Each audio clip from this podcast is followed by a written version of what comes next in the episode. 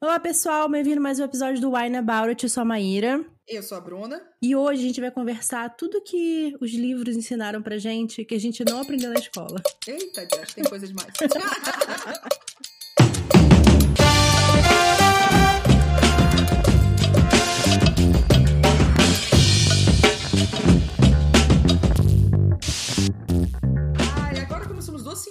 né? Assim, já, já saímos da escola faz um bom tempo, né, Sim, amiga? No sim. caso, pra mim faz 11 anos que eu não, não estou na escola. É, né? Escola, eu digo assim, até ensino médio. Ah, tá. Achei que tá. Ensino médio. Porque faculdade, eu nem terminei faculdade, né? Então eu vou considerar ensino médio. Tá bom, justo. É.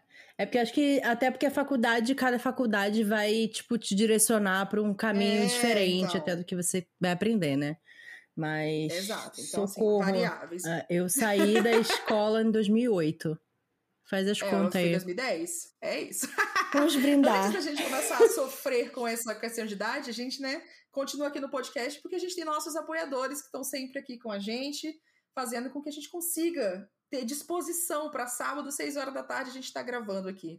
Muito, muito obrigada por isso. Diana Passi, Bruna Vasconcelos, Natália Zanata, Letícia Guiata, Miri Santos, Edson Chaves, também conhecido como Papis, Lucas Fogaça, Gabriel Mar, Clara Pantoja, Antônio Cavalcante, Laís de Baile, Maria Eduarda Saldanha, Mariana Gabriela, Maria Danielma, Elon Marques, Nicole Espíndola, Adriana David, Rafaela Viana, Ana Cláudia Lima, Bruno Ávila, Marina Luciano. Leonardo Leal, Bárbara de Andrade, Emiliane Firmino, Paulo Hades, Rebeca de Arruda e apoiadores anônimos. Muito obrigada, Yes! gente. E se você quiser apoiar a gente, você vai ter direito ao momento ressaca, você vai poder ajudar a gente a escolher qual livro que a gente vai ler aquele mês, você vai poder ouvir os episódios com antecedência, você vai lá no catarse.me barra wineaboutit. Yes! Antes do vinho. Se você for menor de 18 anos, Maíra. Não bebe, Se você for dirigir. não bebe. Mas se você tá bonitinho em casa, no seu isolamento, distanciamento, você é maior de 18 anos, você decidiu abrir um vinhozinho aqui só pra dar uma calibrada e tal, beba com moderação. Beba com moderação. E... Bora lá, então. O que, que você vai beber? Eu vou beber esse vinho que foi escolhido por você, com Sim, Ótima é nota, né? Uma Hum. ótima nota. Ele tem uma garrafa super bonita e um- uma cara linda também. são, as, embalagens, tá, Isso. gente? É isso. E eu escolhi. Designers agradecem. Isso, importante. Damos aqui uma importância bem grande para designers. É, E como hoje está meio quente, eu escolhi ele porque ele é um frisante Pinot Noir. Então, ele é o Pino Pino. Pino Pino. E você? É que é italiano. Ah, é Pino Pino. Pino Pino. Eu vou bem BR, na verdade. Eu vou no Almaden. É um vinho fino branco seco. É de 2020 mesmo. É um Riesling. Eu, teve algum episódio que a gente comentou sobre uvas que a gente não tinha tomado. Eu acho que é o episódio que a gente falou sobre o que aprendemos sobre vinho nesse Uhum. tempo todo. E aí eu comentei do, da uva Riesling, né? Que eu não sei se é uma uva ou se é uma mistura. Mas ele é um vinho brasileiro. É, é de campanha. Campanha Brasil tá aqui. Ele também tinha uma nota boa. Fundado em 1852. nananã, nananana. ah, ele foi fundado na Califórnia, depois em 73 veio pro Brasil. É isso. Ele tem uma cor muito bonita. Eu, eu não sei, na verdade, qual é o tipo. Se ele é mais sequinho, se ele é mais suavezinho. Vamos aí, né? É isso. É, o meu ele é bem pálido aqui pelo que eu tô vendo. Também. É. Assim, tá quase uma águazinha, assim. Sim. E ele Um é cheiro bom. Blanc de Deixa eu Noir. até...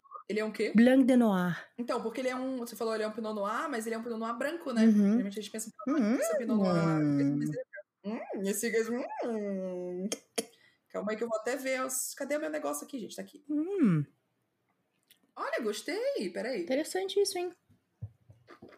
Dá uma limpada aqui no meu paladar. Olha! Nossa, gostei!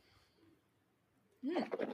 Aqui no, no Vivino, ele diz que é 99% compatível com o meu gosto. Eita! Achei compatível mesmo.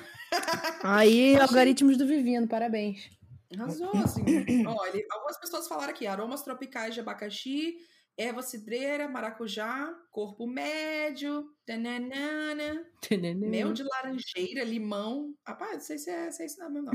Mas ele, ele tá uma nota bem alta, assim, como vinho de campanha, né, da região. Rapaz, eu gostei. Ele, é- ele é meio, meio tropical, mas assim, não é um... É cítrico, vai. Ele é meio cítrico. achei bom. Achei bom, tô interessante. Vamos ver como ele vai progredindo esse, esse gosto aí ao longo do episódio. Isso. Mas achei interessante, achei interessante. Muito Bom, bem. Vamos. No tema da nossa conversa, né, como a gente falou, são coisas que a gente aprendeu com os livros que a gente não aprendeu na história. E que... coisas que a gente aprendeu com os livros e a gente não aprendeu na escola. Tá batendo vinho aqui já. É, E assim, isso não é em nenhum momento algo Uhum. que não valoriza os professores, porque a gente sabe assim o quanto os professores são heróis de continuarem Uhum. tentando passar, né? Em situações, passar conhecimento em situações tão precárias que é a educação no nosso país. Então, não em relação a isso, mas muito de como é o nosso sistema educacional mesmo, né? De qual acesso que a Sim. gente tem à informação na escola, o que, que a escola prioriza em ensinar. Então, é Uhum. mais sobre esses comentários, assim, que a gente quer, Sim. quer fazer, né? Mas. É, e uma reflexão às nossas experiências específicas na época que a gente foi na escola, porque até hoje em dia as pessoas têm, têm o sistema mudou em algumas coisas, o currículo mudou, Uhum. tem mais coisas a serem aprendidas, enfim, né? E toda uma coisa de ser girar em torno de vestibular, e hoje em dia já é mais voltado pro Enem. Quando eu fiz, já, é, já era o novo Enem, tipo, acho que foi, sabe, o primeiro ou segundo ano do Enem, Uhum. novo, né? O formato que tem, Sim. então É, o meu não era. então já, já, aí, já é. Já Eu é nem fiz o. Enem. É, então, porque na época eu não precisava fazer Não o Enem. O precisava. Enem foi- eu tava no segundo ano quando virou o Enem essa coisa que é hoje. Então eu fiz o Enem no segundo ano de teste, e aí eu fiz no terceiro ano Sim. quando eu mudei pra Fortaleza. Então já foi outra coisa, sabe? Nossa, eu, eu falei agora, eu lembrei agora que eu, eu falei, eu saí de 2008 na facu, da, da escola, na verdade eu- o meu terceirão foi em 2006. Eu entrei na Ah. faculdade em 2009, porque eu fiquei parada. Eu, eu, Ah, eu fiz o, o então, terceiro ano, e aí eu não passei No vestibular, eu fiz um ano de cursinho, e aí eu fiquei traumatizada, fiquei um ano sem fazer nada, só estudando francês e tentando cuidar da minha cabeça, e aí no ano seguinte eu passei no vestibular e entrei na faculdade. Então, Hum, é por isso, eu tenho esse gap aí. Eu, na verdade, eu terminei a escola, no caso, fácil. em 2006. Porque eu Nossa, sou idosa. É. mas vamos lá. É, eu peguei aqui uma, uma ideia pra gente começar essa conversa, né? Como disse o George R. R. Martin, Ai, olha, a gente tá com citações, caralho. Sim. A gente é muito chique. um leitor vive mil vidas antes de morrer. Então, isso quer dizer que a gente tem muito que aprender com os livros, né? Muitas possibilidades Sim. de vidas diferentes. Então, a gente vai conversar sobre isso. É, eu pensei Boa. nesse tema quando, logo depois de eu ler um livro, que eu pensei assim: caramba, isso é tão importante, isso aconteceu. É uma situação histórica tão relevante e eu não sabia que isso tinha acontecido, né? Então, que dado histórico você aprendeu com o livro que nenhuma aula de história te ensinou direito ou sequer te ensinou? Putz, eu- é difícil lembrar de um específico, assim, porque quando eu comecei a ler muitas coisas.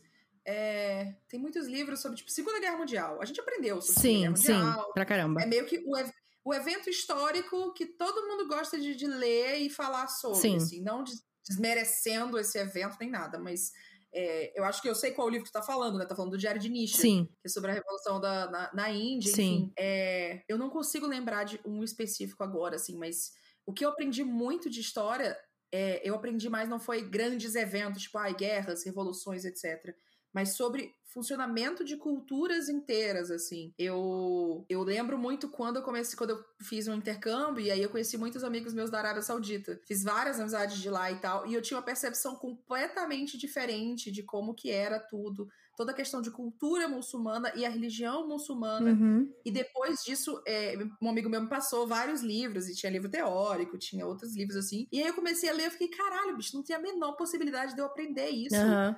dentro da minha casa. Até mesmo onde eu morava, né? Assim, eu nunca vi uma comunidade árabe, muçulmana, ou enfim, de qualquer região, país árabe, é, asiático, marrom, enfim, lá em São Luís. Sim. Não que não tenha, mas é diferente do que, por exemplo, é aqui em São Paulo, que tem uma comunidade um tanto maior, porque São Paulo é gigantesco. Sim, sim. Eu comecei a pensar, então, na quantidade de, de culturas e de, de países que, assim, eu nunca, eu nunca tive acesso nenhum, assim, eu posso até olhar o mapa e falar, tipo, ah, é aqui. Mas eu não sabia a diferença entre, entre sei lá, Singapura e Tailândia. Sim, sim. Sabe? Tipo, ah, tá por ali, assim, então é isso. Uhum. E, então, eu não sei, eu não sei um específico, assim, eu não li o Diário de Nietzsche ainda. Eu provavelmente, assim que ler, eu vou ficar, caraca, eu não sabia disso. Mas mas eu aprendi muito sobre muitas variações de, de, de, de cultura em si, Sim. sabe? Outras pessoas, É, mais do que Eu acho que pra outras. mim o Diário de Nietzsche ele foi muito marcante por isso, porque me fez não só aprender muito com a leitura, mas me fez querer buscar entender mais, né? Porque pra quem não sabe, o Diário de Nietzsche ele fala sobre, é um livro infanto juvenil que ele fala sobre a partição da Índia, né? Que foi um Uhum. evento, se você já ouviu falar de Paquistão e Índia, é isso, na verdade eles eram um país só e se partiram depois que os, os colonizadores ingleses saíram da Índia e meio que falaram assim: ah, se vira, né? Então, porque havia um conflito dentro da, da Índia por conta da, da- das religiões lá, né? E dos territórios e tudo mais. etnias e tudo mais. Etnias. Né? Teve uma grande.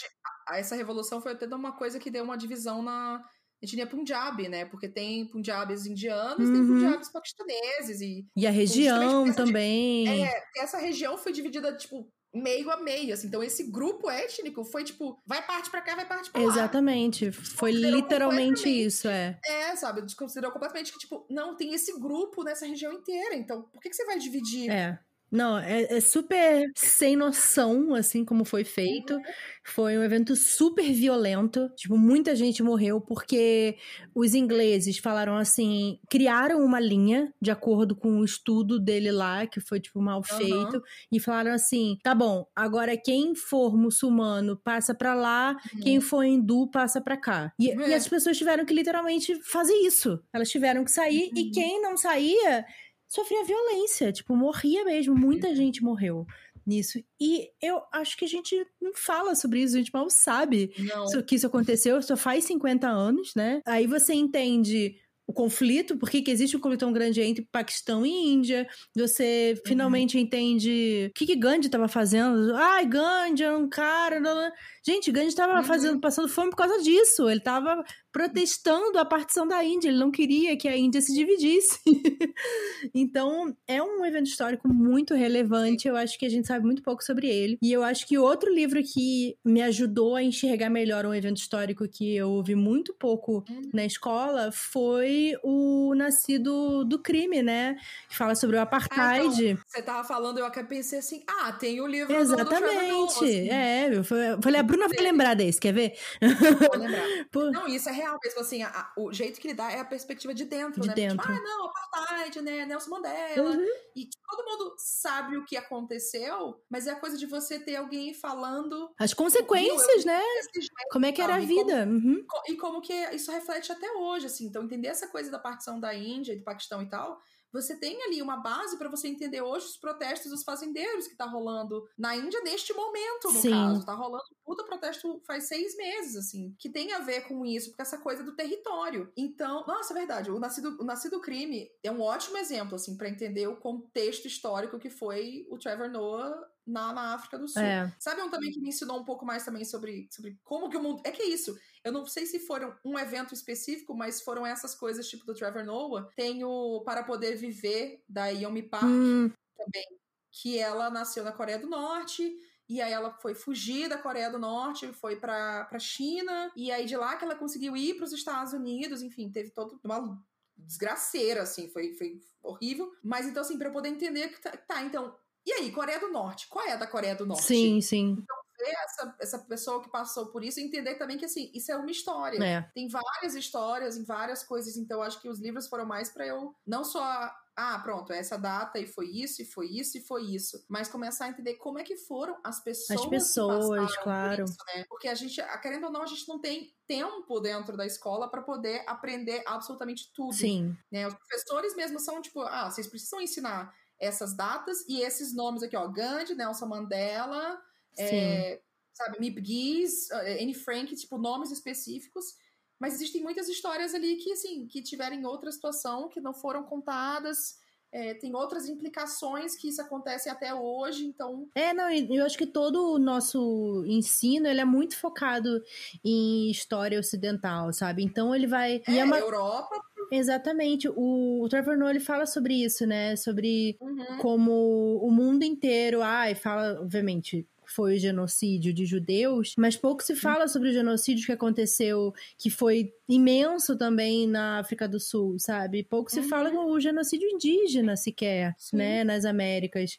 Então, existe muito esse foco na Primeira, na Segunda Guerra, eu acho, no nosso estudo. E, Sim, total. e a gente ah, você sabe quem que foi o cara que levou um tiro e foi o estopim da guerra. O nome do cara, sabe? A gente não sabe. Nossa, assim, você literalmente tem que saber o nome do cara. É, mas você não sabe que essa parada imensa aconteceu ali num país imenso, continental que nem o Brasil, que é a Índia, sabe? Então, é, é bizarro, É, assim. você não sabe que, tipo, a população indígena aqui era de milhões e foi reduzida para algumas centenas que tem hoje. Você não sabe nem hoje como é que é, então.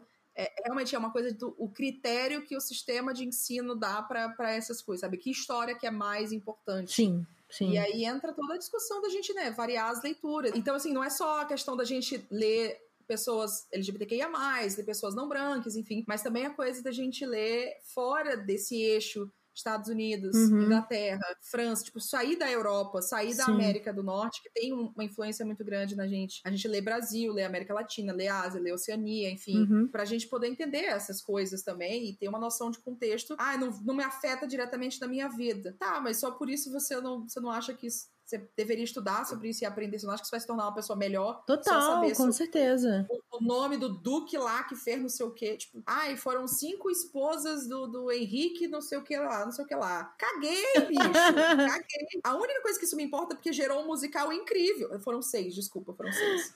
Mas. Só me interessa o musical, mas assim, pra que que eu preciso saber o nome de cada uma delas? Sim. Meu pai tem muito isso, né? Meu pai, ele adora história, adora documentário, não sei o quê. Aí às vezes ele chega assim, você sabia quem é o nome do rei, não sei o quê, não sei o que, não sei o quê? Falei, não. Ai, Henrique VIII, que fez não sei o quê, que era primo de não sei quem, que foi decapitado. Eu falei, qual é a relevância que isso tem na minha vida? e, de novo, Henrique VIII, tinham oito. Pra que, que eu quero saber quem foram esses oito? Por que, que isso me interessa mais do que saber como que, que foi a revolução na Índia, sabe? Sim, essa, essa sim. divisão da É, Índia. tipo, a gente estuda a Guerra das Rosas e o caralho, sabe? É isso que eu tô falando. Tipo, a gente sabe Uhum. toda a história lá da- das intrigas entre francês e Cruzadas. inglês e o caralho, e a gente sabe, não sabe um monte de coisa. Então, é impressionante É mesmo. muito es- engraçado como é muito específico, né? O que a gente aprende. Tipo, a gente aprendeu isso, mas sei lá, a, a, a luta que teve entre, tipo, Irlanda. Não é Irlanda, que é a luta da Escócia com, com, com a Inglaterra, enfim, não sabe, assim, essa, não estuda isso, né? E aí, sim, estudo formal na escola e Uhum. tal. Então é muito engraçado o que que é escolhido especificamente pra gente aprender. Por que, que isso, especificamente, ah, porque cai no vestibular? É por que que cai? É, é, Então, exato. Muito doido. Amiga, livros que te ensinaram coisas que todo mundo deveria saber, eu acho que é uma pergunta tão difícil. Tem, tanta coisa que todo mundo deveria saber e é uma coisa muito subjetiva, Sim, né? Mas, total, total. Mas vai tu primeiro, já que tu botou a pergunta. A fila, ela vai, ela joga pra mim, né? Tipo, ah, A gente fica pensando assim, o que que todo mundo deveria saber? Coisas pra pessoa ser um ser humano decente, né? sim, sim, E até aí, assim, deveria ser realmente muito básico, mas, né? Sim. É, é um- difícil. Vazio aí, tem um vale aí. É, de disso. interpretações, né? Eu vou colocar um aqui que eu acho que ele serve também pra uma outra pergunta que eu botei pra segunda parte, que dá pra gente escolher outros livros também, mas eu acho que ele se encaixa, que é o Você Ter a Vida Inteira, do Lucas, que fala sobre, principalmente, Boa. a questão atual de pessoas que têm AIDS, né? Uhum. Então, pra mim, É HIV. e HIV. Foi um livro muito educativo, assim, e como ele se passa no Brasil, então a gente passa a reconhecer como que é a situação no Brasil, e principalmente do SUS, né, que dá um suporte absurdo para pessoas Sim. nessa condição. E eu acho que até depois que eu li outros livros, por exemplo, o livro do o livro de Jonathan Van Ness, foi, foi legal porque como eu já tinha essas informações que eu sabia Uhum. melhor do Lucas, foi quase que complementar assim essa Sim. leitura, sabe? É, tipo, ele falava das coisas assim, ah, é porque eu sabe, perdi, eu viajei e perdi meu comprimido e tal, e eu tive que sair e comprar.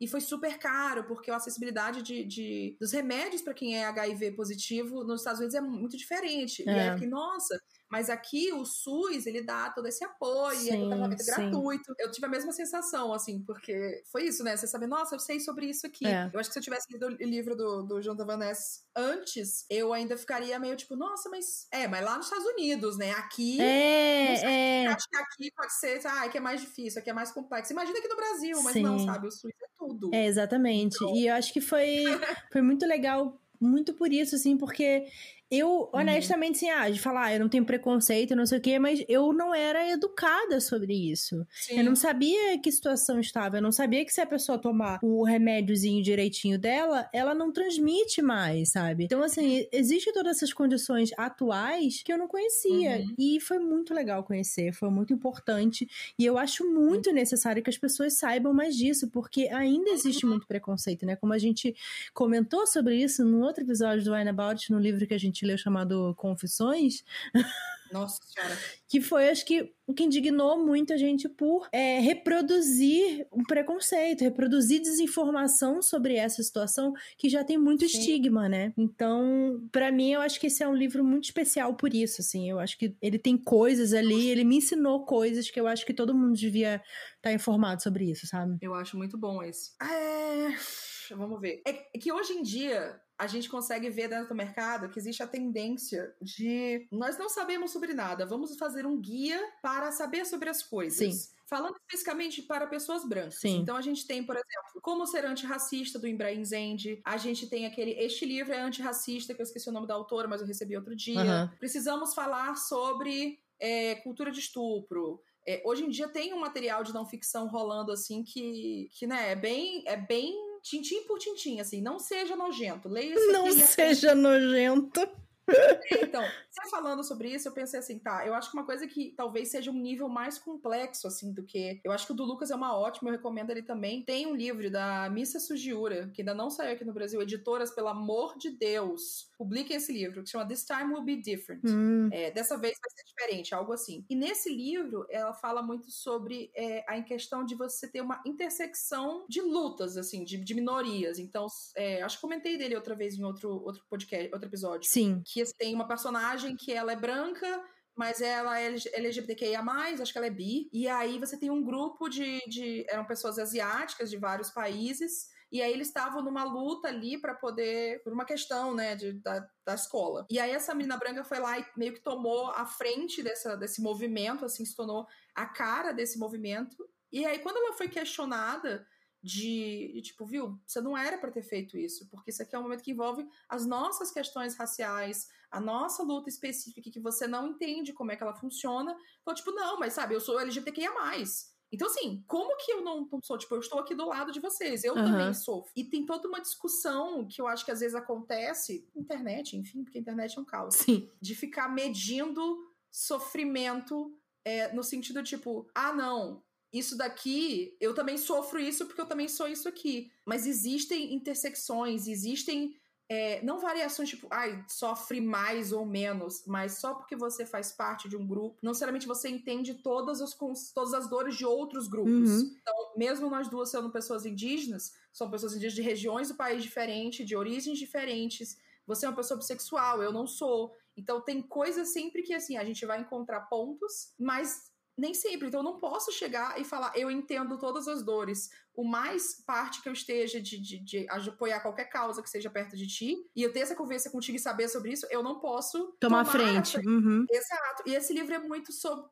pega muito nesse assunto. Que eu acho que é uma discussão muito importante. Sim. Porque a gente começa no nível. Não sejamos racistas, não sejamos transfóbicos, não sejamos coisa. Ok, o próximo passo é entender que a conversa é um pouco mais profunda. Que existe uma questão tipo, de colorismo dentro do movimento negro, que existe uma questão de, de diáspora dentro da comunidade asiática, que existe uma questão de, de povos e de urbano e aldeado em comunidades indígenas. Todo movimento tem vários sub-questões, assim, e você fazer parte de um não te faz parte de outro, não te faz compreender 100% o outro, e tudo Sim. bem, sabe? Não tem problema. Então, isso é um ponto que hoje em dia eu sinto muita falta de, de ver mais pessoas entendendo e discutindo, sabe? Então, eu acho que seria muito bom. Agora, eu acho que é uma coisa avançada, assim, entre Aham. aspas, né? Uma conversa mais difícil de se ter. Mas eu acho que seria, seria muito interessante isso. Eu não sei o quanto que esses outros livros, que né, são esses mais didáticos, assim, né, de, de antirracismo e LGBTfobia, enfim. Mas é um, é um ponto que eu acho que é importante de. Não dá para deixar passar. Assim. Sim, muito legal, porque eu acho que ele acaba. Você tá lendo um livro ali que é de ficção e você acaba aprendendo uma coisa, né? Também. Acho que isso. É, exato. Você começou a falar desses livros de não ficção e eu lembrei do. Um que foi publicado aqui no Brasil é o Por que eu não falo mais com entre aspas, pessoas brancas sobre raça, né? Não entre aspas, é tipo é, ele, apagada, ele né? dá uma apagadinha, é. é ele dá tipo, fala mais sobre raças é, né? com pessoas brancas. Com pessoas brancas. Uhum.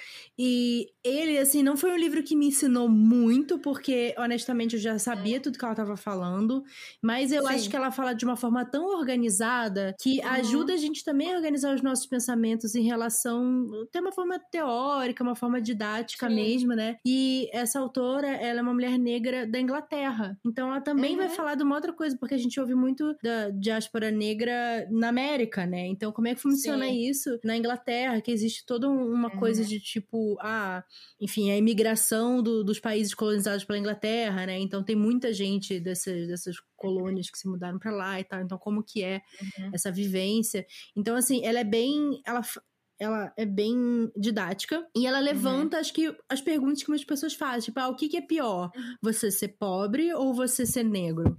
Sabe?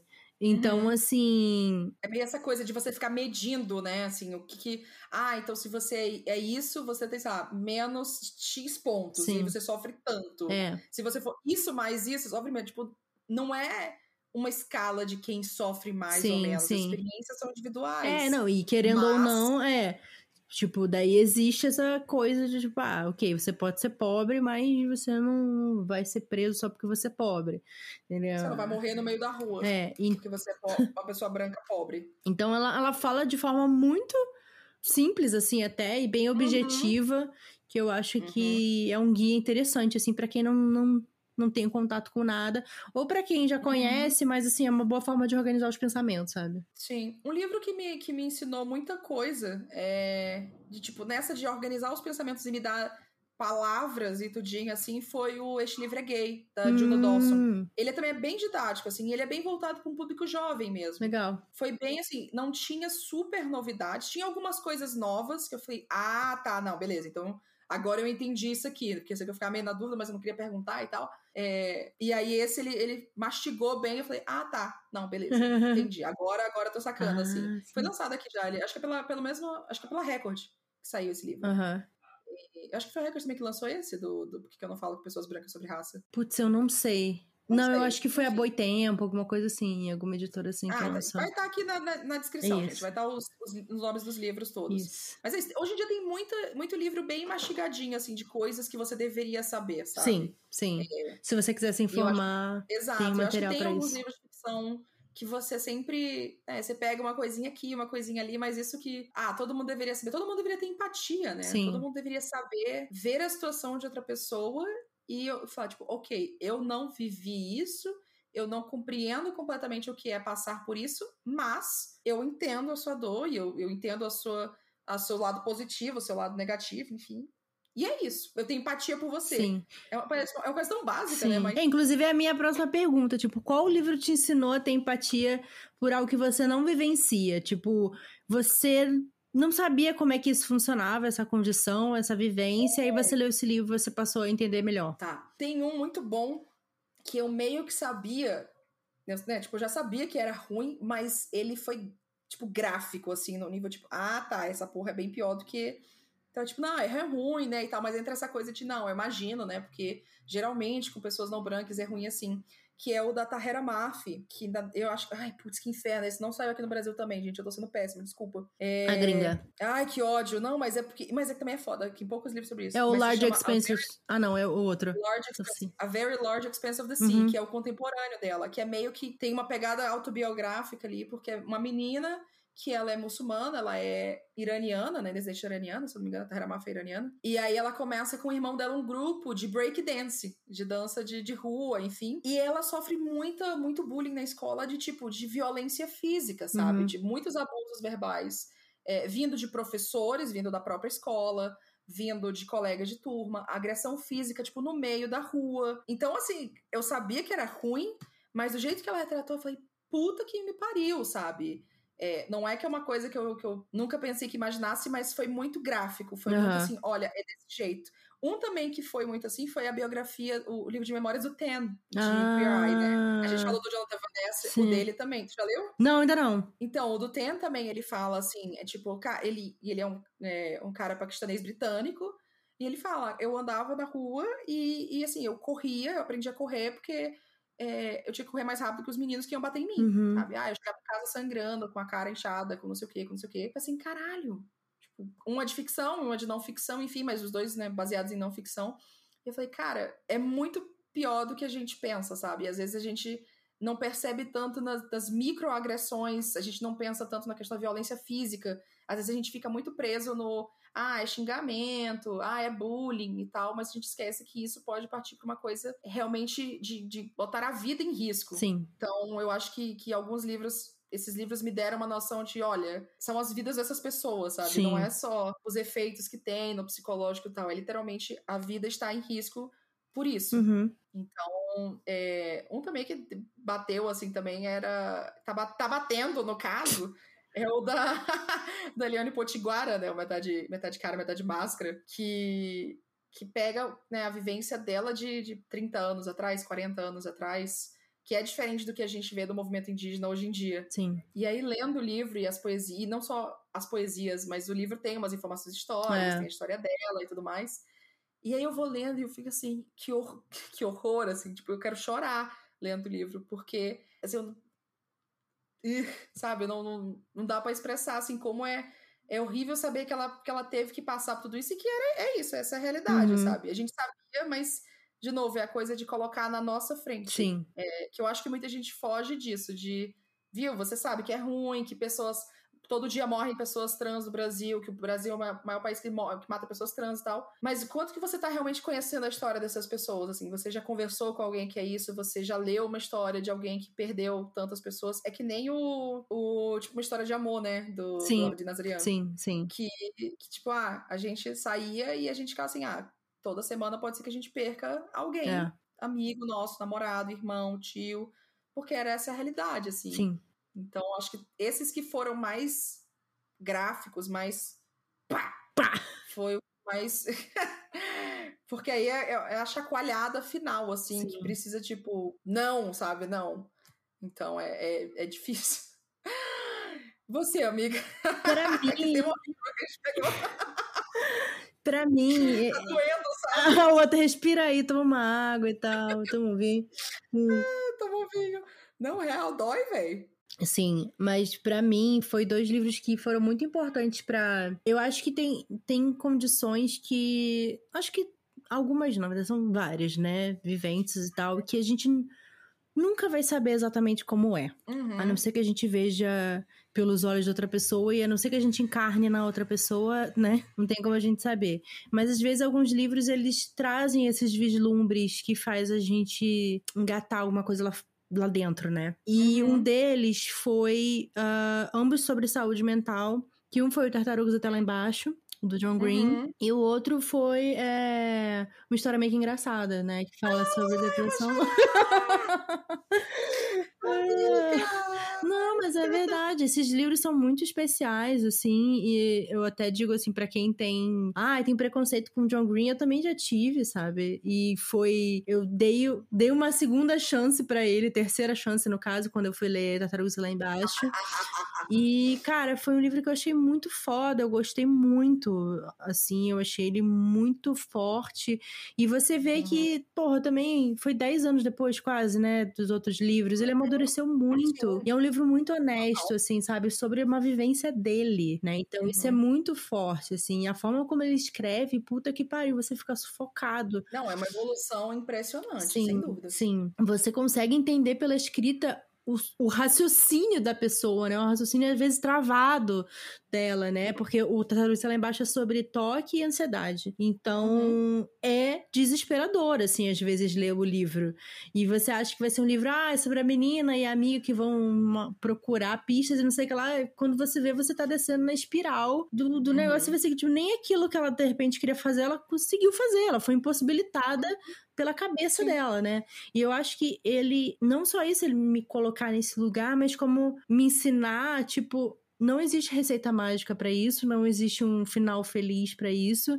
O que existe é a gente continuar sobrevivendo e, e eu vou ter que lidar Uhum. com isso pro resto da minha vida, sabe? Porque a tendência é essa, né? A gente que não vive com isso, a gente fica, ai meu Deus, isso é um problema, eu preciso ajudar a resolver isso pra ficar tudo bem. E isso às vezes vai mais prejudicar a pessoa, vai mais frustrar ela, porque pra ela, ela sabe que não existe uma maneira de sair, então é como se ela nunca fosse estar correta, sabe? Como se tivesse alguma coisa errada com ela, como... E não, Uhum. sabe? É só uma coisa na vida dela que ela vai ter que lidar e que é foda, mas é... não é nada que você, pessoa, precise consertar, sabe? Uhum. Então, acho que foi muito legal isso, assim, de, de, de ter essa leitura, né? E entender um pouco mais coisas que, pra mim, eu não consigo, tipo, compreender o que, que é tá nessa, ter essa cabeça, sabe? Sim. Ver com isso, ficar impossibilitada pela minha própria cabeça, sabe? Eu não,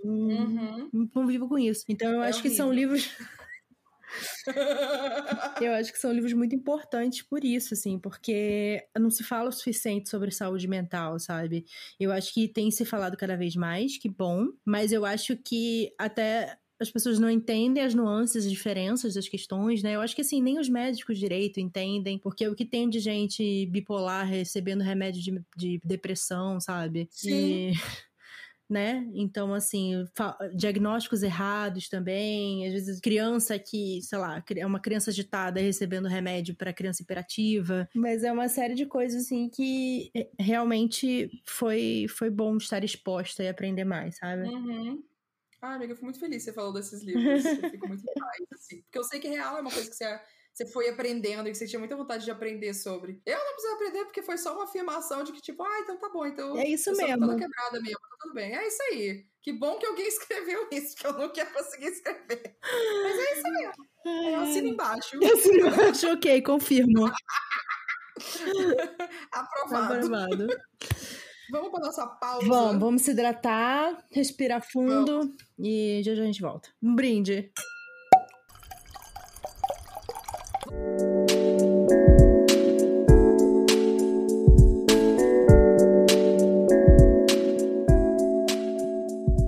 Gente, comédia romântica. Tudo, né? A gente já leu algumas aqui. A gente adora comédia romântica. Maíra me converteu pra esse mundo de romances românticos. aí já era. Aí fudeu. Aí já tô aqui, sabe? Já tô aqui, já tô amando, então é isso. Uma grande fã de comédia romântica e contaminando as outras também. e a Paralela acabou de lançar o Acorda pra Vida Chloe Brown, da Talia Hibbert, que é uma história sobre uma personagem que é nerd, negra, gorda e que tem fibromialgia. E ela decide fazer uma lista das coisas ousadas que ela quer Ousadas. fazer da vida dela.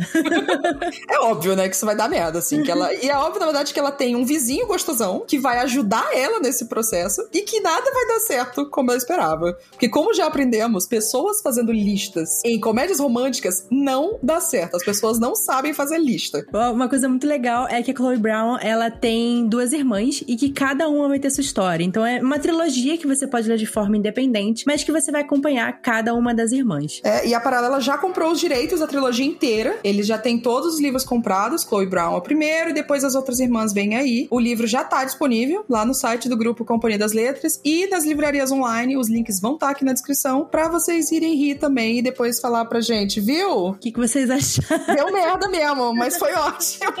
Mas no final, o importante de comédia romântica, fica tudo bem. É isso que a gente Fica quer. tudo bem, a gente ri, fica tudo bonitinho. Ai, olha, como eles são ridículos.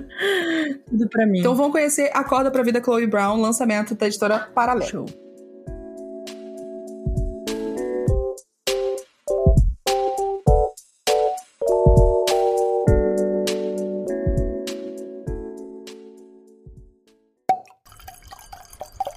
Bom, estamos de volta.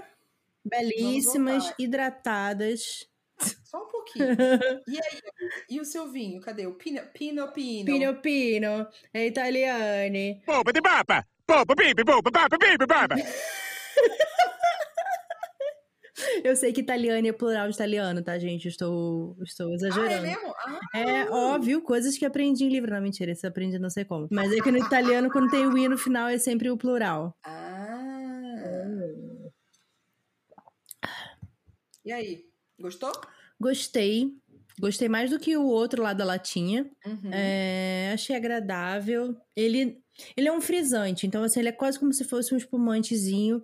Então ele não é, Tá. é um vinho com, tipo, com muitos detalhes e tal, sabe? Uhum. Mas ele é gostoso de tomar, tipo, levinho, assim, bem refrescantezinho e espumantezinho. Tá. Esse meu aqui não é, não é Pinot Pino, é, que é brasileiro, é Amadém. A gente quase que engole as, as letras, é Amadém. Eu gostei bastante dele. Ele, assim, ele é bem de boinha, assim, não é super... Não é forte, nenhum, nenhuma nota dele é muito forte, assim. Ele é mais puxado pro cítrico, mas, assim, o, a- o cheiro dele é ótimo. Ele tem uma lágrima, assim, uma bestrinha de nada de lágrima. É um vinho que eu, que eu compraria de novo, assim, pra ficar, tipo, deixando em casa, pra sempre ter um vinho, né, acessível aqui e tal. Eu, real, eu acho que eu vou comprar ele de novo, assim. É, e é legal também encontrar um, um vinho brasileiro, né? Porque a gente acaba que a gente fica muito Chile, Argentina, Sim, a gente até Itália, Espanha, mas Brasil, não sei qual foi outro que a gente já pegou, assim. Mas eu achei muito agradável, muito agradável. Eu acho que Vivino acertou na, na Na recomendação. recomendação. Sento igual ao gosto que eu tenho. Eu falei, tudo bem, então. Eu aceito a recomendação. Concordo. Agora que ele, ele tem uma cor engraçada, é, porque ele é muito clarinho. Esse assim, aqui também. câmera aqui. Muito, muito clarinho. Ele é quase você, tipo, ai, tem uma água, aí eu botei umas gotinhas de, de limão, de não sei o que, de não sei o que. Que também. Bem, bem clarinho. Até agora que ele tá meio, né, meio temperatura ambiente, assim, ele continua gostosinho. Ele não precisa do super gelado pra poder prestar, não. Uhum. Isso é, é difícil nos vinhos que são mais ácidos. Eu senti agora um fundinho show. dele bem frutadinho também, bem gostoso. Hum, Curti. pois- Provado. Vamos lá. Próxima coisa. Uhum. Coisas curiosas Curioso. que, que livros te ensinaram, mas que professores não contaram. Eu queria dizer que eu tive uma sorte de ter professores muito interessantes, assim, até. Não foram todos, Sim. mas eu tive alguns professores muito bons, sabe? Eu lembro de um professor que fez a gente ler, fez a gente ler Maus, o quadrinho na escola. Legal. Já é bem fora do que, tipo, ah, tá, é Segunda Guerra Mundial e tal, mas já é uma. Sim, pô, mas Já é é uma fora, abordagem assim, diferente, geralmente- né? Maneiro. Então, ele fez a gente ler Maus, ele tentou por um tempo fazer a gente fazer um esquema de troca de livro. Ah, você traz um livro de casa, troca com alguém. Isso era assim, primeiro ano, sabe? Não era, Bacana. ah, criança, Uhum. uhum. mais tal. Só que eu tenho uma, tenho uma maldição de professores de português na minha escola, assim. Eu estudei na mesma escola da terceira série até o segundo ano. Aham. Todo ano foi um professor diferente. Porque eles não aguentavam ficar na, na, na, na escola. Socorro. Todo ano trocava, assim. A gente era um inferno. Ai, que boa. Achei que todo ano um professor de português morria, né? Mas não, eles só iam embora, não, não, tá é bom. porque eles não, eles não aguentavam, assim, tipo, vão se lascar vocês. É, mas não era eu, tá? Eu amava aula de português. Isso claro, tá, Tá, gente? que Não fui eu Bruna era que uma CDF. Nossa, não, eu nunca esqueço o dia que eu tirei nove em português e o professor ficou, o que aconteceu, Bruna? Eu falei, caralho, velho. Desculpa, professor. Olha, te dizer, viu? Amiga, eu fui, eu fui, eu fui moldada, sabe? Socorro. Coitada. É, foi, foi horrível. Foi horrível. Enfim, me diga, coisas curiosas. Because Vai você. curioso. Eu acho que é um livro que, eu, assim, eu amei ler ele e eu acho que, assim, ele poderia ter facilmente caído num problema que eu tive com outro livro, que é um livro que fala, sei lá, de coisas que eu não entendo, ah, mas ele conseguiu tornar isso divertido, acho que principalmente pela escrita, que é O Perdido Hum. em Marte, do Andy Weir, né? Nunca li. E ele é a história do cara que ficou perdido em Marte. Tipo, ia ter. É, tinha uma expedição, não sei o que, nananã, dá um ruim lá, ele perde a comunicação. E aí ele tá, tipo, como que eu vou fazer sobreviver até, tipo, eles voltarem? Porque tem um ciclo lá, eu acho que do, do negócio e tal. Na verdade já faz Uhum. muitos anos que eu li, tá, gente? Não vou lembrar dos detalhes. Mas ele fala muito sobre ciência, porque, querendo ou não, é um astronauta, é um cientista que tá Sim. pensando, né? Então ele tem que Uhum. pensar de forma científica em como que ele vai resolver aquele problema. Só que ele é tão engraçado e a narrativa é tão bem feita que até quando ele tá fazendo conta e falando as coisas, tipo, da situação e nananã, era interessante, sabe? E aí tem um negócio que eu não esqueci, que foi a história das batatas. Que, tipo, Ah, é, ele tem que fazer a comida durar, né? Então ele tem que fazer um Aham. cálculo de quantas batatas ele consegue fazer crescer e durar para ele comer e plantar a batata de novo e a quantidade de água, porque ele tem que começar a reciclar a água do corpo dele e o quanto que, tipo, ah, a hora que ele recicla a água, ele perde um pouco de água, né? Então, assim, essa água tem que dar. uhum. Então, assim, eu, eu fiquei fascinada. É, e eu lembro que eu fiquei fascinada com tudo isso, assim, porque eu falei, gente, realmente. realmente, se você estiver perdido em Marte, É. você tem que pensar nas batatas. Entendeu? Se você estiver perdido em Marte, pense nas batatas. Porque também a batata, ela é um alimento com bastante carboidrato, né? Então, assim, apesar de não Uhum. ter muita vitamina, não sei o que, ela vai te fazer sobreviver, sabe? Ela vai te dar sustância Substância. Exatamente, pra você aguentar. Então, até, tipo, no filme, Uhum. a gente até vê a bunda murcha lá do, do ator lá, esqueci o nome dele, que ele fica. Mark Wahlberg. Não, é o outro, que é parecido com ele. Ah, não é ele? Não. Ai, meu Deus. Ah, não sei. Então, na minha cabeça era ele. É, não, é o outro. É. É o outro, eu acho. Enfim. e aí ele ele fica muito magro, né? Ele vai, vai emagrecendo e tal, e ele, Uhum. porque ele só tá comendo batata. Então, e batata numa quantidade reduzida. E eu lembro que eu fiquei muito fascinada com isso, assim, sabe? Dessa coisa de você, o ciclo o ciclo da batata. Eu acho que é uma coisa interessante mesmo. Eu acho que é uma coisa legal. Eu acho que pra mim foi muito legal. Assim, ele é um livro que eu te falei, tem muita ciência, mas pra mim foi muito Uhum. interessante, assim, sabe? Tudo. E acho que poderia facilmente Uhum. me afastar, uma hora eu ficar cansada, não, mas eu, eu fiquei muito fascinada, assim, Uhum. por toda, toda a ciência da.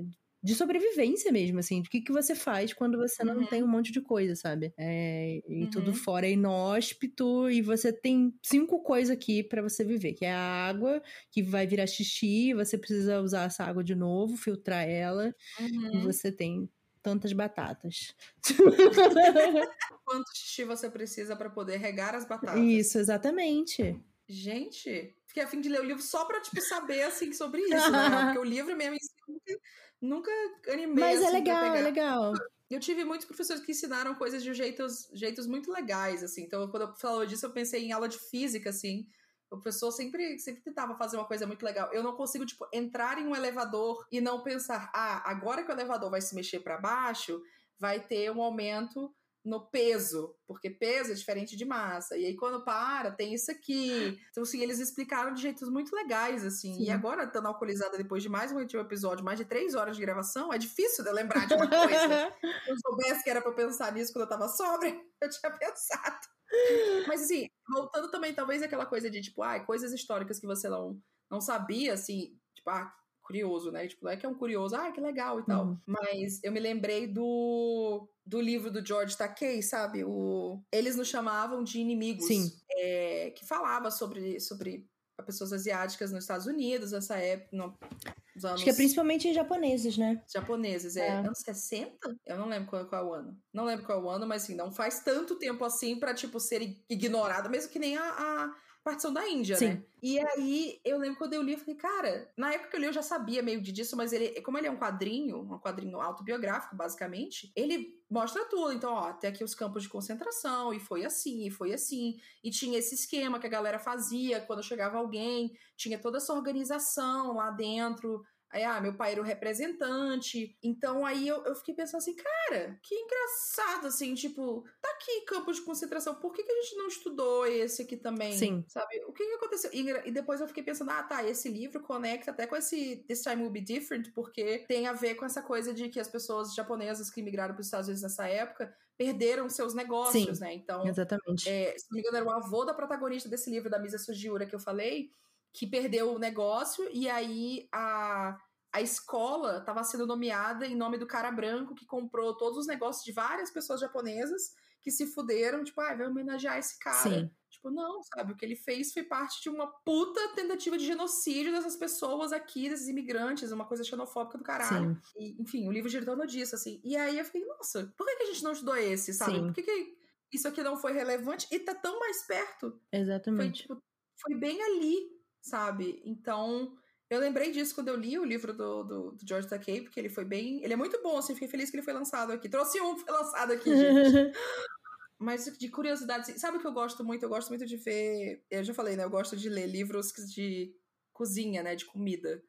Então eu. É, alguns têm uma pegada meio assim de, de explicar ah, é porque essa, sabe, fazer pão. Ah, porque a, a coisa, né, o fermento reage Sim. dessa forma. Tal. Então, eu já li vários quadrinhos, assim, de comida. E aí eles meio que falavam mais essa parte técnica. Aí a pessoa, tipo, ai, nossa, eu esqueci ele aqui. E sei lá, coisas do dia a dia que a gente não aprende na escola. A gente não aprende na escola. Sim. Cozinha, a gente não aprende é, se não tiver um professor de química muito legal, você não aprende reações químicas dentro da culinária, é, que é basicamente. Foi o que o meu professor química. de química fez, química orgânica, né? É, eu lembro que você falou. É, foi, tipo, genial, assim. Não aprendi, assim, sabe? Ele não me ensinou desse, desse aspecto. Então, às vezes, eu, eu fico. Te vejo uma coisa e eu fico assim, ah, isso aqui não tem a ver com tal coisa, tal matéria. Sim. Poxa, seria legal aprender isso aqui. E eu fico pensando, será que essas pessoas estão aprendendo diferente, né? Agora, eu né? Acho que entra no, no, próximo tema, que é tipo, o que, que você aprendeu que teria sido legal saber na época. Sim. É, tem muita coisa, eu acho, de dessas curiosidades de como que você é uma pessoa adulta teria sido bom, mas vendo esse tema no, no roteiro, uma coisa que eu pensei muito foi até o que você, você falou sobre saúde mental, né? Eu demorei muito para entender todos os meus problemas e tudo que eu tava sentindo e uma pessoa com, com ansiedade, com depressão, com vários outros transtornos. Na época eu não sabia, na época eu tava fazendo manha. Sim. Então, tipo, tem algo, algo que está errado comigo, porque eu não vejo mais ninguém falando que, que, que, passou o fim de semana inteiro sem conseguir sair da cama. Alguém que não consegue fazer nada, que não consegue, sei lá, enfim, tipo, você tá rindo e sendo simpática e tal, e você tá sentindo altas dores, você querer fazer qualquer coisa para poder aliviar as dores que você sente, enfim. É, não tinha esse papo, não, sabe? Não Sim. acontecia assim. Eu acho que se eu soubesse do conceito de saúde mental antes e como isso afeta a saúde física também, todas as das possibilidades de saúde mental, tipo, ó, você pode ter depressão, você pode ter ansiedade, você pode ter bipolaridade, Sim. você pode ter toque, enfim, teria sido um, um pouco mais fácil, pelo menos para eu saber que não era coisa da minha cabeça, era, era, coisa da minha cabeça. Mas então eu acho que, que, por isso também que quando eu comecei a ler livros YA, eu, eu, eu orbito mais pro contemporâneo até hoje em dia, porque eu, eu sinto a necessidade de ver isso sendo falado e me Sim. traz um pouco de paz, assim, de ufa, esses livros estão em bibliotecas, esses livros estão sendo dispersados tem gente nessa mesma idade que eu tinha, de 14, 13, 15 anos, que estão sabendo disso desde já. Sim. Ainda bem, porque talvez isso ajude a ser um pouco melhor, assim. Uhum. Então, para mim, a escola foi uma coisa que pegou muito, assim. Então, talvez eu acho que esses livros sejam um, um, uma história meio que engraçada, com certeza. Por isso que ele é um dos meus livros favoritos uhum. da vida. O livro da Iris, O Céu Sem Estrelas. Sim. Nossa Senhora! O livro da Iris, se eu tivesse lido o livro da Iris há muitos anos atrás, putz, então é é isso, eu acho que esses são para mim, assim, para você. Olha, eu acho que se eu tivesse lido mais livros, qualquer mais não, né, mais, qualquer livro com protagonista bis, assim, para mim teria sido muito eu acho que eu teria tido uma juventude muito diferente. eu acho que eu teria compreendido mais certas coisas, sabe? E uhum. tentado desenvolver outras coisas que eu fico hoje, tipo, tadinha, sabe? Você enfiou isso tão pra baixo uhum. do tapete, sabe? Por tanto tempo e tal. E isso pode ser angustiante, né? E não é como se eu não tivesse coisa suficiente no meu baú enterrada, sabe? É tipo, ah, oh, mais um. Fecha o baú, assim, tipo, lotado. E você vai. Cabe mais uma coisinha aqui, deixa eu colocar aqui pra, mais uma coisa pra eu não pensar a respeito. Uhum.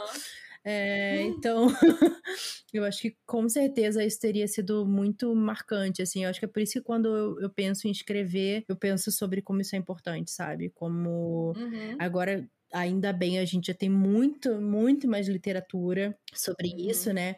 Mas eu fico pensando que sei lá, o quanto eu puder colocar isso no mundo, numa pessoa que seja parecida como eu e aquilo ajudar ela, eu fico feliz, sabe? Porque eu, eu gostaria uhum. de ter tido isso, isso teria sido Sim. muito bom, porque, né, a gente tem aula de educação sexual na escola e é basicamente, tipo, como colocar uma camisinha numa banana, e é isso, fim. Uhum. é isso, acabou. Ah, é. Eu gostei dessa pergunta que você colocou assim, de qual livro que a gente acha que deveria ser aderido nas escolas. São tantos, né? É, então, eu pensei que o livro do Lucas, com certeza, eu acho Nossa, que é acabei, eu tava pensando nele nesse instante. Essencial, assim, seria muito bom. Seria tudo. É, então, eu, eu pensei um pouco que, tipo, funcionaria dentro da escola uma discussão, talvez até o 15 dias, eu acho que seria legal. Essa questão de corpo e de, de Sim. né, empatia. Acho que 15 dias seria muito bom. É que tem uns livros que, assim, eu não só penso, ah, seria ótimo ter lido na época da escola, mas será que a escola conseguiria trabalhar esse livro? Uhum. Será que não ia ser um inferno para professores colocarem esses livros, né? Porque a gente sabe que, tipo, na gringa, a gente tem livros como O Ódio que Você Semeia, que professores né, tentaram trabalhar em escolas, trabalham em escolas, Sim. mas que tem, tipo, associação de pais, professores, não sei o quê, bloqueando Uhum. completamente esse livro de Sim. terem. Então, às vezes tem essas, essas coisas, assim, né? Mas tem o livro da. Como, é? lembra aquele da Jacqueline Woodson que eu te falei, que eu te falei pra ler? Ai, como é sim, é, não sei o que é softly. As you come softly? É uma coisa assim. If You Come, If you come Softly. softly. É, a Jacqueline Woodson é uma autora que tá, tipo, há mais de 20 anos escrevendo literatura jovem adulta, literatura YA. Ela é, pegou o título de embaixadora. Aliás, eu não sei se ela foi antes ou foi depois, mas ela e o Jason Reynolds foram, tipo, consecutivos embaixadores da literatura infantil nos Estados Unidos. Tipo, responsável por gerir a literatura infantil nos Estados Unidos, que, tipo, biblioteca, escola e evento e caralho todo. Isso é muito grande lá, tá, gente? É, é- é um negócio muito grande. Esse livro dela tem uns 20 anos mesmo. E, assim, ele é o tipo de livro que tem uma carinha, assim, de paradidático, de tipo, ó, vou colocar essa história aqui e tal. Pensa um pouquinho sobre ela. Sim. Por que que isso aconteceu? Total. O que que é esse contexto aqui? Você viu esse personagem nessa situação? O que será que isso quer dizer? Tem muita cara de tipo. Até porque, na verdade, eu acho que a edição que eu li dele tinha no final umas perguntas de discussão. Olha. Então, então, né, é um livro que dá pra trabalhar em, em aula e tal. As editoras estão perdendo dinheiro de não publicar Jacqueline Woodson aqui, no caso. mas. Deixa eu ver o que mais. É... Posso falar um enquanto você tá pensando? Claro. Eu, eu acho muito difícil, porém, seria muito legal ver dois garotos se beijando do. Ah, que você leu, né? Do David Levitan. não, eu, eu não li, eu morri. Sim. Deus do céu! Que livro! Esse livro. E ele Nossa. conversa muito com, tipo, uma história de amor, né? Eu acho que são livros muito. Então, talvez uma história de amor seja mais fácil de trabalhar em escola. É, talvez é. Ele, ele entre melhor, assim, porque tu consegue dar uma- um migué de tipo, ai, olha, contexto histórico. É, É. porque. E é isso, né? Tentar entrar no currículo ali, né? É, e, Sorrateiro e sei tal. lá, não tem dois garotos se beijando na capa, né, e tal. Mas, enfim, porque ele fala sobre a, a crise é, sanitária, humana, de epidemia de AIDS nos Estados Unidos na, época, na década de 80, né? E ele fala, ele é muito bonito porque ele é como se fosse quase que o desejo, né? Ele é narrado pelas pessoas que não sobreviveram, né? E que estão vendo Sim. os jovens hoje e, tipo, torcendo por eles, sabe? Vocês são Sim. aquilo que a gente lutou, né? Uhum. Então, é muito bonito, né? Eu acho que dá pra Uhum. falar muito sobre isso, assim, sobre esses personagens e sobre o que veio antes e a luta que ainda existe hoje, né? Então, Sim. é muito lindo, muito, muito lindo. Gosto muito desse Eu acho que tem toda uma nuance de tipo, ai, eu adoraria ver, né, títulos de autores indígenas na escola, sabe? Eu queria que as pessoas lessem o Lá Não Existe Lá. Sim. Na, ah, nem que leia lê no terceiro ano, que é mais velho, né? Um Uhum. conteúdo mais pesado, tem umas coisas, mas, sabe, lê no terceiro ano, no segundo, o que for. Porque é a coisa de você ter uma possibilidade de ver essa, essa coisa, sabe? A gente vê essa representação, e aí entra na discussão o que que é representação, Uhum. uma coisa de você. O que é visibilidade e o que é representação. São coisas diferentes, mas Sim. é que você falou de ser bissexual, né? Talvez conecte com isso, não posso dizer, mas você saber que existia isso, que existia. Sim, mas é que não essa- existia, essa- essa exatamente. parte. Não existia essa palavra, amiga. Era GLS, Exato. sabe? GLS. Gay, lésbico e simpatizante, sabe? Como é que você vai ser uma coisa que não existe? Então, assim, essa foi a minha primeira coisa. Por que, que eu nunca pensei nisso antes? Porque não existia. Então, Você não tinha referência, é, né? não tem a É, referência. então, assim, tem toda essa coisa de, de- de ser referência, enfim. Sabe um livro que seria ótimo pra escola que eu li faz pouco tempo? É, é do mesmo autor de, de Alex. que se cha- Não, desculpa, de Alex, não, de George. Hum, que é o Alex Tina, é, no caso. Alex Dino, isso. O nome, o nome do livro é Rick. E é a história de um menino que é Ace. Ou ele é Ace ou ele é Aro. Acho que ele é aro. E aí ele meio que entra num, num grupo, né? Numa associação LGBTQIA na escola, que já é uma coisa que, tipo, uou, não, não rola tanto aqui assim. E aí lá, tipo, a galera discutindo sobre várias identidades, e ele falando, ah, eu não sei se é meu lugar, eu tá aqui, Uhum. porque, sei lá, eu sou aro, né? Então, não sei se é o suficiente pra estar. Tá...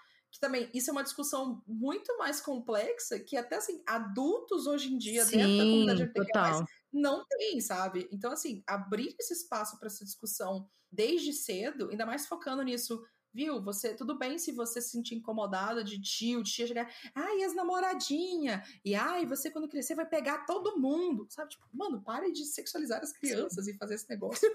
Então, é, é muito é, é, muito interessante ver esses autores que já estão construindo histórias pensando nessa nessa acessibilidade à informação cedo, sabe? É um livro para middle grade, para juvenil, Sim. então a galera de 12, 13 anos, sabe? Então é, é algo que aqui no Brasil é uma coisa muito complexa, né? Sim. Porque governo é. e, enfim, sistemas e, e tudo mais mas que eu acho que tem muitos livros que poderiam não só ser importados para cá, mas muita coisa poderia ser produzida aqui Sim. sobre esse tipo de vivência, porque a gente tem nuances de, sei lá, Arlindo, por exemplo, que é um livro que né, fala ali sobre um menino jovem se entendendo como gay, e é, a capa rosa iria atrapalhar algumas pessoas de lerem o livro, sabe? Nossa. Por isso que a editora não colocou mais a capa rosa em coisa. Não sei se você viu, você não viu esse e-mail? A seguinte falou assim: ó, a gente vai mudar a capa de Arlindo, porque era um rosa choque, uhum. né? Tipo, tinha rosa. As cores de Arlindo são rosa, amarelo e branco. E eles mudaram a capa para fazer um azul escuro. Ainda é Arlindo na capital, só que o fundo vai ser azul escuro. Porque pessoas, meninos especificamente, terem um livro rosa dentro de casa poderia prejudicar eles, poderia ser um problema. Ler no ônibus. Infelizmente faz sentido. Casa. Exato. Lembra de Piratas Gays, Sim. né? É, um Milhão de Faz Felizes sempre foi chamado de Piratas Gays, Piratas Gays. E muita gente falou pro Vitor: olha, não coloca esse título porque eu não poderia ler em casa. Sim. Um livro que tem piratas gays na capa. Então, assim, a gente vê como, como essa, essa discussão para poder deixar esse livro acessível para jovens, tipo, jovens 14, 15, etc., ainda é muito difícil. É muito diferente a gente estar tá aqui com quase 30, 30, 18 mesmo, 20 e poucos, sei lá, morar sozinho, uhum. morar com amigas, enfim, do que essa discussão para essas outras pessoas, né? A gente quer os, as bandeiras tudo, a gente quer as pessoas na capa, a gente quer a pessoa Sim, negra na total. capa, a gente quer a pessoa de e tal, mas tem muita gente que ainda não ter essas, isso na capa pode prejudicar a acessibilidade a essa informação. Claro, total. Então é, é muito louco, assim, esse cenário que a gente é. tá. Assim, é, é muito... triste, mas é real, assim, infelizmente. É, sabe? E, tipo, a gente precisa que essas pessoas tenham, sabe? Porque às vezes é isso, é o alívio desse livro que vai ver, a pessoa vai, tipo, ah, então esse sentimento que eu tenho é isso aqui. Então ela precisa ter acesso a esse sim, livro. Sim. E se o jeito de ter acesso é esse, Sim vamos nesse, né? Mas é, é um buraco mais lá é. embaixo. É. Eu fiquei pensando aqui também de livros que falam sobre coisas que a gente já estuda, mas que dão um outro ponto de vista, assim, por exemplo, o Ecos, da Pamela Ryan, ele se passa na época da, da Segunda Guerra Mundial, né, o começo dele, e aí é interessante que ele tem, tem três cenários diferentes, né, então é um menino que ele tá, ele é alemão e tal, só que ele tem uma mancha muito grande no rosto e ele não é uhum. é aceito muito bem, né? E quando começa o Reich, eles começam a fazer a limpeza, né? Uhum. Da, das, das, pessoas, limpeza étnica e tal, e ele tem que fugir. E aí, até me lembrou que você falou do Jorge Takei, um do, dos outros cenários é uma família na Califórnia, que os vizinhos dele, a, fazenda do lado, era uma fazenda de japoneses, e uhum. é, o pai tá preso num campo de concentração de japoneses e o pai da menina fica responsável pela fazenda do vizinho, né? Uhum. E aí começam a, a, suspeitar de que esses vizinhos são, tipo, espiões e tal. Então uhum. tem toda essa coisa também de que, tipo, eu não sabia disso, sabe? Eu não estudei sobre uhum. isso. E aí e o outro são, tipo, irmãos órfãos por causa da guerra e tal. Então começa toda essa coisa de muitas crianças ficaram órfãos, sabe? De pai e de mãe durante essa, essa situação toda, né? Uhum. E o outro que eu pensei também é o, o Segredo da Livraria de Paris, que ele fala sobre a ocupação alemã na França. Ah, tem um que parece que isso é o Toda Luz que não podemos ver. Mais ou menos, não é tão aprofundado assim, mas, mas é na França também. Sim. É uma história muito específica. De uma menina francesa cega e de um menino alemão que está sendo treinado para o exército porque ele é muito bom com rádio. Hum. Então é, é um livro muito da hora, eu gosto bastante. É, eu lembro que você me indicou ele. E ele fala muito sobre as esposas alemães, eh, francesas do exército, né? Então, assim, Sim. muitas mulheres que ou ficaram contra, contra a vontade delas, ou até para se proteger, Uhum. ou conheceram soldados e acabaram se relacionando. E o que aconteceu com essas mulheres depois que esses que o, Sim. o exército alemão foi derrotado, sabe? Foram mulheres que foram escorraçadas nas ruas, mulheres que foram levadas, tipo, raspar a cabeça delas e elas seriam apedrejadas nas ruas. As crianças, filhas desses relacionamentos, eram crianças que eram maltratadas nas escolas, e, entendeu? Então, assim, Gente. foi muito pesado, assim. Como é o nome do livro? É, o Segredo da Livraria de Paris. O livro, ele nem é tanto sobre isso que, acon- que é, tipo, você não vê tanto isso acontecendo, mas você vê a mãe da, da personagem, né, que é a protagonista, é, tentando evitar que a filha dela se, enfim, sofra isso, né, e tal. Então, é, foi muito interessante, porque depois eu fui ler mais sobre isso, e aí eu fui ver matérias falando, mostrando, tem fotos, sabe, dessas mulheres todas, assim, com as cabeças raspadas, é sabe? Então, assim, a gente não sabe que isso aconteceu. Isso aconteceu na França. Não, eu não fazia, não fazia ideia isso aconteceu. Eu sinceramente não fazia ideia. Isso aconteceu na França. E, assim, os soldados alemães, eles eram é, instigados a se relacionar com essas mulheres e tal, em todos os países em que a Alemanha ocupou. Então, não foi só na França isso. Foi na Polônia, foi em vários lugares, entendeu? Então, assim, a quantidade de crianças sem pai, porque os pais eram alemães, depois que acabou a guerra, foi imenso, assim, tem até hoje pessoas tentando dupla nacionalidade, porque o pai era um soldado alemão e nunca sabe o que aconteceu com o pai depois da guerra. Tipo, é uma série de histórias, assim, que faz parte dessa história da Segunda Guerra Mundial e a gente não sabe, né? É, a gente aprende quando começou, quando terminou, quem ganhou, quem perdeu, É, datas aliados, papapá, explode a bomba e não sei o que, sabe? Então, foi muito legal conhecer mais dessa dessa situação histórica, sem ser sempre do ponto de vista, ah, é porque os judeus que foram levados para Auschwitz, ou os campos de concentração, e os judeus e alemães, porque sempre é essa narrativa, né? É sempre o sofrimento dos judeus, e, enfim, é impressionante. Porque também já aconteceu todas essas coisas, sabe? Uhum. Então, É, é isso, é meio que é selecionado, é um genocídio. Não deixa de ser um genocídio, tá, gente? Não estamos criticando isso. Mas é selecionado esse e outros genocídios não, não são tão relevantes quanto, né? A gente não vê isso. Foi meio que foi uma curadoria de, de tipo, ó, tá aqui, esse é o sofrimento mundial que vai ser mais importante. aplaudido, né? Que vai ser tipo, nossa, olha isso, é horrível. Mas outros não são. O que será, né? É. Ai, acho que aprendemos Bom. muitas coisas, amiga.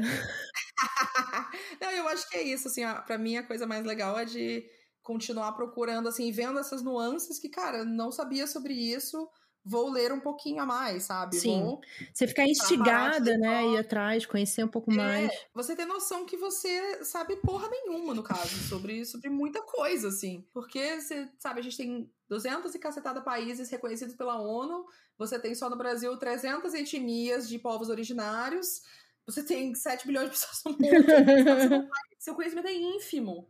Então, assim, aceite isso e vá atrás de, de torná-lo um pouquinho menos ínfimo, pelo É, menos. é, tem uma curiosidade, Porque, né? É, sabe, é, eu acho que é legal, e por isso que na escola eu acho que é uma coisa que é interessante, que é estimular essa curiosidade, né? Tipo, ah, beleza, estudei sobre Segunda Guerra Mundial na escola. Que outras guerras que tiveram, assim, tipo, que outras situações que foram parecidas com essa? Então, tipo, isso do campo de concentração de Auschwitz e de vários outros que tiveram, sabe, teve esses nos Estados Unidos, nesse país que é só vendido como, tipo, McDonald's, hambúrguer, Nova York, Califórnia e tal. Tipo, tiveram esses campos de concentração lá Hum, tá tendo agora, né? No caso. muito tempo. Tá tendo agora de novo, cara. Então, assim, cara, por que, que não tá vendo isso? E eu fico, sinceramente, pensando muito assim, o que que mudou no currículo escolar hoje, sabe? Eu queria muito, de verdade, Sim. eu queria muito sentar numa aula de, tipo, primeiro, segundo ano e ver o que, que a galera tá estudando. Oitava série, na verdade, que o primeiro e segundo ano começa a ser tudo pra Enem, né? É. E, sei lá, oitavo, oitavo ano, né, agora, nono ano, sei lá o quê.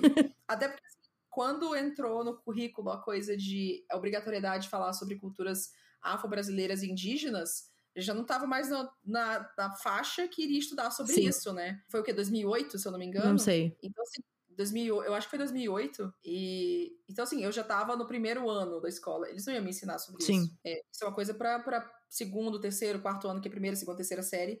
Então assim, eu queria muito saber o que que tá sendo ensinado Aham. hoje na escola e, e, né, ver o, o quanto que isso faz de diferença Claro. para algumas pessoas. Será que isso torna um pouco mais difícil para pessoas que de descendência indígena se entenderem, porque só pinta as pessoas como aldeadas, como super. é, ah, essa pessoa tem que fazer grafismo Uhum. e tem que saber o idioma e tem que estar aldeado para poder ser indígena. Como que essa percepção de, de indígena está sendo construída hoje em dia? Sim. Ou até a percepção de, de, de identidade negra, enfim. Então eu queria. Professores, alguém me convida para assistir uma aula um dia, por favor. Eu juro que eu sinceramente quero muito. Eu queria muito ver isso. Então, é uma coisa que eu converso muito com a Lola, né? Com a, que agora ela vai me dar au- aulinhas. Agora é minha professora também. Ela vai te dar aula de quê? De literatura indígena. Eu falei, olha, se Ah. a professora você não ensina isso na escola, eu quero saber como que está sendo ensinado na escola. Legal. E ela vai me ensinar a literatura indígena como ela ensina nas escolas. que legal. E- é, então, e aí a gente vai, tipo, fazer leituras. Eu falei, me passa, me passa TV de casa, me passa livros, me passa tarefa, eu quero nota. Olha o nível da nerd.